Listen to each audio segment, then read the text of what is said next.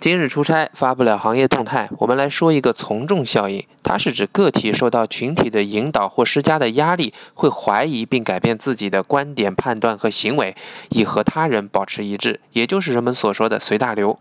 职场里面就是这样啊。我常常听一些人说：“哎呀，这家公司在中国投入不够大，这家产品出问题喽。”我听说他们总经理很 tough 的，不一而足。拜托，这些和你个人的职业生涯都没有太大关系。design 你自己的职业生涯要用不同的逻辑。真正要搞清楚的是，自己这些年成就了什么，还有哪些职业期待，对方公司对你的期待是什么，你能多大程度上完成这些，风险又在哪里？放到一个三到五年的框架里，就是一个你考虑职位最基本的产品封装了。想探讨更进一步的生涯规划，还得加会员。方法就是按手机下面的加号，选择拍摄，对准自己的名片拍摄，发送就可以喽。